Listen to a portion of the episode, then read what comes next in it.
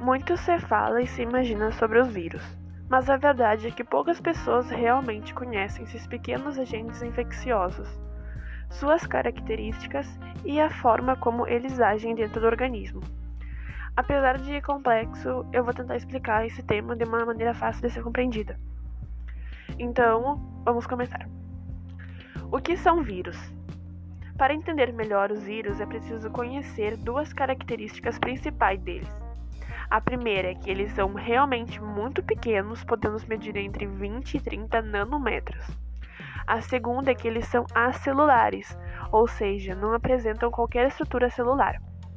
Como não apresentam estrutura celular, os vírus precisam de uma célula para se, para se hospedar, cumprindo sua função como parasita, usando, usando a célula para metabolizar e se multiplicar.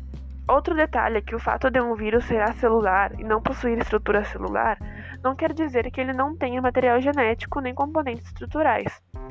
Os vírus têm sua composição definida assim, e a chamamos de partícula viral. Quando uma partícula viral se apresenta de forma completa, é o que denominamos vírion.